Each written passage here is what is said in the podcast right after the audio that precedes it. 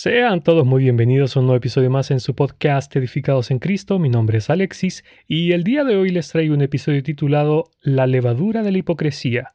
Pero antes demos paso a la intro y los veo enseguida.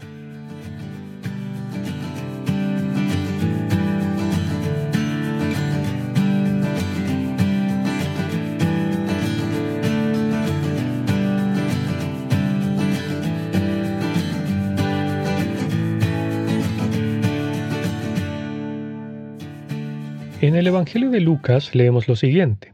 En esto, juntándose por millares la multitud, tanto que unos a otros se atropellaban, comenzó a decir a los discípulos primeramente, Guardaos de la levadura de los fariseos, que es la hipocresía. Lucas capítulo 12, versículo 1.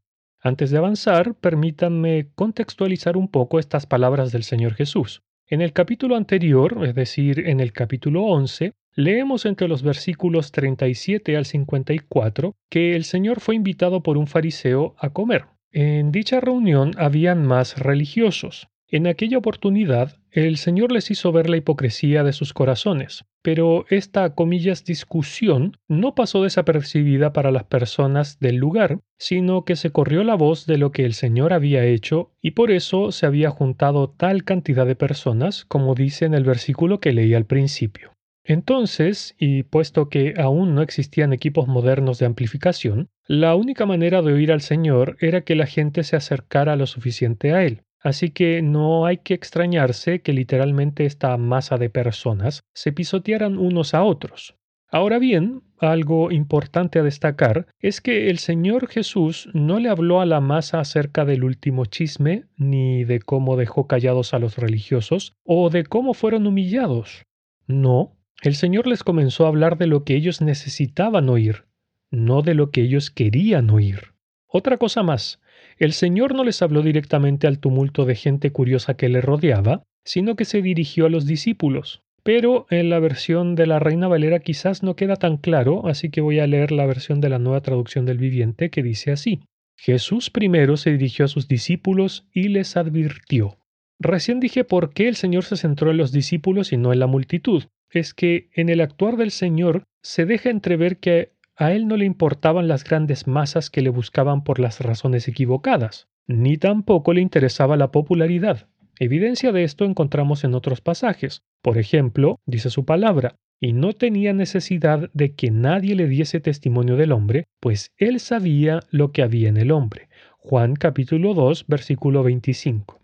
Además, él sabía que las grandes masas no necesariamente lo seguían por la palabra, sino que lo seguían por los milagros que él hacía. Dice su palabra, y hallándole al otro lado del mar, le dijeron, Rabí, ¿cuándo llegaste acá? Respondió Jesús y les dijo, De cierto, de cierto os digo, que me buscáis, no porque habéis visto las señales, sino porque comisteis el pan y os saciasteis. Juan capítulo 6, verso 25 al 26. Dicho todo esto, pasemos a revisar lo de la hipocresía. Para el Señor Jesús el pecado de la hipocresía era altamente peligroso, digno de hacer una advertencia, ya que es altamente contagioso, y por eso es que le advirtió a sus discípulos en más de una oportunidad. En estos días de pandemia somos más conscientes de lo que significa advertirles a otros que se cuiden de una enfermedad infecciosa. Bueno, el Señor les estaba diciendo lo mismo a sus discípulos y lo hace con nosotros también hoy en día. La hipocresía del fariseísmo es una levadura sutil que nuestro corazón natural y carnal siempre tiene tendencia a alojar. Es una levadura que una vez alojada en el corazón infecta todo el carácter del cristiano. De esta levadura, dice nuestro Señor, en palabras que deben resonar en nuestros oídos frecuentemente, guardaos de esta levadura. Dice su palabra, ¿no es buena vuestra jactancia? ¿No sabéis que un poco de levadura leuda toda la masa? Limpiaos pues de la vieja levadura para que seáis nueva masa, sin levadura como sois. Primera de Corintios capítulo 5 versículos 6 y 7. Para que no queden dudas de lo que es la hipocresía, me gustaría hablarles del origen de esta palabra y de los tipos de ella que podemos encontrar en las escrituras. Esta palabra proviene del griego hipócrites, que significa una persona que finge ser algo que no es. Un hipócrites era originalmente un actor de obras griegas. A partir de ese significado general de un actor en un escenario, la hipocresía se aplicó más tarde a alguien que actúa en la vida real o que finge ser algo que no es, especialmente los aspectos morales de la vida. Ahora, un dato importante. Esta palabra solo aparece en el Nuevo Testamento y se usa exclusivamente en los Evangelios sinópticos, con mayor frecuencia en Mateo donde se repite trece veces. Y fue el Señor Jesús el único que usó esta palabra como un adjetivo calificativo. Acabo de decir que esta palabra solo aparece en el Nuevo Testamento, pero si usted usa la versión Reina Valera de 1960 y busca en una concordancia exhaustiva como la de Strong, encontrará que esta palabra aparecerá también en el Antiguo Testamento. Pero esta palabra no existe en el hebreo ni en el arameo, es solo del griego. Por tanto, los traductores la pusieron allí por aproximación de significado, no porque realmente haya sido dicha en el Antiguo Testamento. ¿Por qué digo esto? Porque el Espíritu Santo, como el autor de las Escrituras, nos quiere dejar en claro que el único capacitado para usar esta palabra es el Señor Jesús, porque solo Él conoce nuestros corazones ya que es Dios. Este tema lo desarrollé un poco más en profundidad en el episodio número 5 del podcast titulado Lo que no debe ser hallado en la boca de los creyentes, segunda parte. Dejaré el link en la descripción de este episodio por si alguien lo quiere escuchar. Ahora, en los Evangelios podemos encontrar diferentes expresiones de la hipocresía. El primer tipo de hipocresía es el hombre que se dedica a representar bondad de tal manera que merece ser llamada, entre comillas, bondad teatral. Esta es la persona que podemos ver en Mateo capítulo 6, quien procura que todo el mundo vea que da limosna, Mateo 6.2, que ora en voz alta, Mateo 6.5, y que ayuna, Mateo 6.16. Es el individuo cuya bondad no busca agradar a Dios, sino a los hombres. Es la persona que no dice a Dios sea la gloria, sino que dice a mí sea el crédito. El segundo es aquel que quebranta la ley de Dios en el nombre mismo de la religión. Es la persona que dice que no puede ayudar a sus padres porque ha dedicado sus propiedades al servicio de Dios, o lo que dicen las escrituras que se llama corbán. Dice así la palabra de Dios. Respondiendo él les dijo, ¿Por qué también vosotros quebrantáis el mandamiento de Dios por vuestra tradición? Porque Dios mandó diciendo, Honra a tu padre y a tu madre y el que maldiga a padre o a madre muera irremisiblemente. Pero vosotros decís, cualquiera que diga a su padre o a su madre, es mi ofrenda a Dios todo aquello que pudiera ayudarte, ya no ha de honrar a su padre o a su madre. Así habéis invalidado el mandamiento de Dios por vuestra tradición. Mateo capítulo 15 versículos del 3 al 6. Es también esa persona que rehusaba socorrer a un enfermo en el día de reposo porque sería quebrantar la ley, pero que, no obstante, cuidaba de su bestia en el día de reposo, como lo leemos en Lucas capítulo 13 versículo 15. Es aquel sujeto que prefiere la idea que la religión tiene en vez de la idea que Dios tiene y expresa en su palabra. El tercero es la persona que oculta sus auténticos motivos bajo una capa de ficción, entre comillas. Dice su palabra. Viendo ellos le dijeron, Maestro, sabemos que eres hombre veraz y que no te cuidas de nadie, porque no miras la apariencia de los hombres, sino que con verdad enseñas el camino de Dios. ¿Es lícito dar tributo a César o no? ¿Daremos o no daremos? Mas él, percibiendo la hipocresía de ellos, le dijo, ¿Por qué me tentáis? Traedme la moneda para que la vea. Ellos se la trajeron y les dijo, ¿De quién es esta imagen y la inscripción? Ellos le dijeron, de César. Respondiendo Jesús les dijo, Dad a César lo que es de César y a Dios lo que es de Dios, y se maravillaron de él. Marcos capítulo 12 versículos 14 al 17. El verdadero motivo por el que aquellas personas le preguntaron a Jesús sobre el pago del tributo no fue para obtener información u orientación, sino más bien para intentar enredar a Cristo en sus propias palabras. El cuarto es el que oculta un corazón perverso bajo un disfraz de piedad, que es de lo que nos habla el Señor acerca de los fariseos, porque ellos guardaban celosamente las cosas externas o secundarias de la religión, mientras que sus corazones estaban llenos de orgullo y arrogancia, de amargura y de odio. Este es el tipo de persona que nunca deja de ir al templo ni de condenar al pecador, pues con su orgulloso dedo apunta a todos los demás. El quinto es el que al final se ciega. Son aquellos que pueden distinguir las señales del clima, pero no las de Dios. Dice su palabra. Decía también a la multitud, Cuando veis la nube que sale del poniente, luego decís, agua viene, y así sucede. Y cuando sopla el viento del sur, decís, hará calor, y lo hace. Hipócritas, sabéis distinguir el aspecto del cielo y de la tierra, ¿y cómo no distinguís este tiempo? Lucas capítulo 12 versículos 54 al 56. El sexto y último es el que con la excusa de la religión seduce a otros y los aparta del camino recto. Consigue que los demás le escuchen a él en vez de a Dios. Dice su palabra. Pero el Espíritu dice claramente que en los posteros tiempos algunos apostatarán de la fe, escuchando a espíritus engañadores y a doctrinas de demonios, por la hipocresía de mentirosos que, teniendo cauterizada la conciencia, prohibirán casarse y mandarán abstenerse de alimentos que Dios creó, para que con acción de gracias participasen de ellos los creyentes y los que han conocido la verdad. Primera de Timoteo capítulo 4 de versos del 1 al 3. Ya habiendo visto todos estos tipos de hipócritas con los que nos podemos topar en las Escrituras, pregunto, ¿por qué el Señor compara la hipocresía con la levadura? Bueno, veamos qué es la levadura. La levadura es un hongo formado por una sola célula que se reproduce asexualmente por un proceso llamado gemación o yemación. En otras palabras, se reproduce por sí misma, solita, por así decirlo. Posee una alta tasa de reproducción, lo que significa que una pequeña cantidad se vuelve una gran cantidad en muy poco tiempo. Para poder alimentarse y reproducirse solo necesita agua y algún tipo de nutriente, específicamente azúcares simples.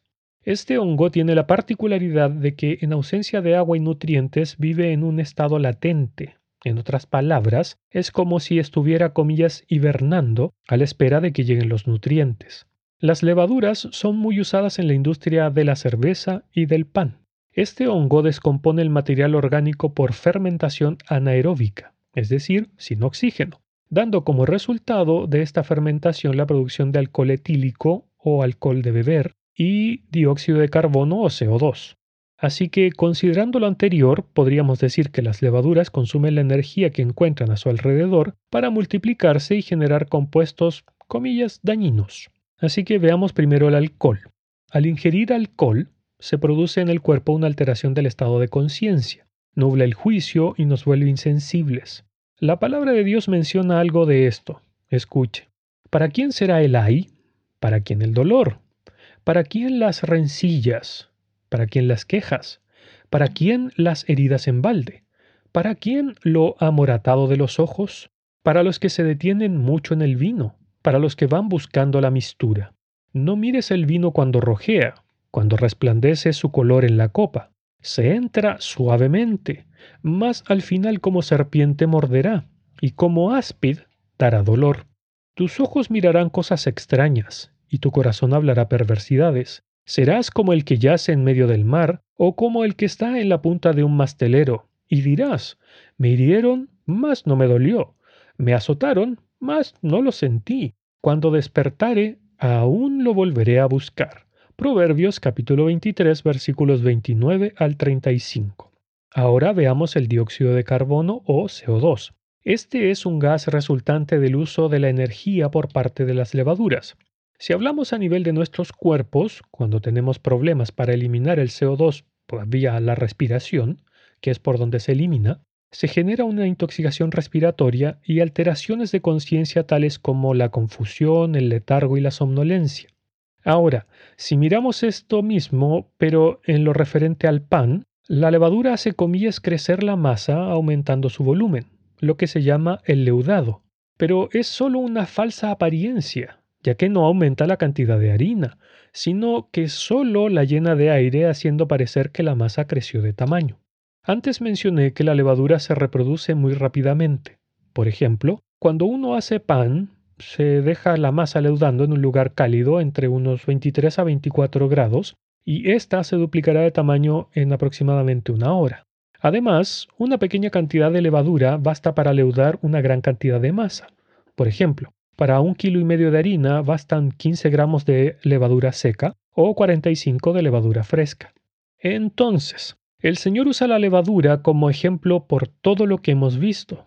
Por tanto, podríamos decir lo siguiente acerca de la hipocresía. Número 1. Que se autorreproduce rápidamente, por lo cual infecta rápidamente todo nuestro corazón y ser. Número 2. Basta una pequeña cantidad de levadura para leudar una gran cantidad de harina. Lo mismo pasa con la hipocresía. Basta un poco de ella en nuestras vidas para infectarlas rápidamente. Número 3. También basta una pequeña cantidad puesta en la masa sin ella para que rápidamente se extienda por toda la masa. Asimismo, la hipocresía infecta a todos los que están a nuestro alrededor en muy poco tiempo. Número 4. Como la levadura produce alcohol y CO2, los cuales producen confusión y alteración de nuestra capacidad para percibir las cosas, de la misma manera la hipocresía nos ciega y no nos deja ver las cosas como son mostrándonos una realidad alterada. Número 5. La levadura, como dije, comillas, aumenta el volumen de una masa a través del gas que produce. Asimismo, la hipocresía nos llena de aires de superioridad para mostrarnos más grandes frente a otros, pero esto no es más que una apariencia. Número 6. Al igual que la levadura, la hipocresía permanece en un estado latente si no existen los nutrientes necesarios. Esta hipocresía estará esperando en estado latente, valga la redundancia, en nuestros corazones a despertar cuando la alimentemos. De ahí la advertencia tan categórica del Señor al decirnos, guardaos de la levadura de los fariseos, que es la hipocresía. Ahora bien, la hipocresía más común en nuestros días es la que vemos en las iglesias, donde los cristianos nos presentamos con una conducta recta, con una apariencia santa, cada vez que nos congregamos, usamos una especie de careta o máscara para que los demás nos vean que somos santos y espirituales. Sin embargo, fuera de la congregación somos muy diferentes. Relacionado a esto, J.C. Riley, en su comentario del Evangelio de Lucas, dice lo siguiente cuando habla de los fariseos y específicamente de estos pasajes. En un sentido, trataban estrictamente de hacer aún más de lo necesario. En otro sentido, no hacían nada en absoluto. En los aspectos secundarios de la religión eran extremadamente fanáticos y entusiastas, pero en los grandes asuntos principales no eran mejores que los paganos. Al igual que con los fariseos, nunca han faltado quienes, profesando religiosidad, exaltan las cosas secundarias del cristianismo muy por encima de las principales y que en su celo por las cosas secundarias han acabado obviando por completo las principales. Hay miles de personas en el presente que dan mucha importancia a tener reuniones diarias, guardar distintas fiestas religiosas, la comunión frecuente, que las iglesias miren al este, magníficas ceremonias y oraciones públicas entonadas, pero nunca pasan de ahí. Saben poco o nada de las grandes obligaciones de practicar la humildad, la caridad, la mansedumbre, la mente espiritual, la lectura de la Biblia, los devocionales privados y la separación del mundo. Este tipo de personas son las que en sus vidas seculares se lanzan a todo tipo de diversiones con avaricia. Pueden ser vistos en toda clase de reunión y jarana mundanas, en las carreras de caballos, en la ópera, en el teatro, en el cine, en los bailes. No demuestran en absoluto tener la mente de Cristo en su vida diaria. Entonces, mis hermanos, no seamos como los fariseos, tomemos muy seriamente la advertencia del Señor Jesús a cuidarnos de esta levadura de hipocresía que existe en nuestros corazones y aprendamos del Señor Jesús lo que Él nos dijo. Aprended de mí que soy manso y humilde de corazón, y hallaréis descanso para vuestras almas. Mateo capítulo 11 versículo 29. Que el Señor les bendiga.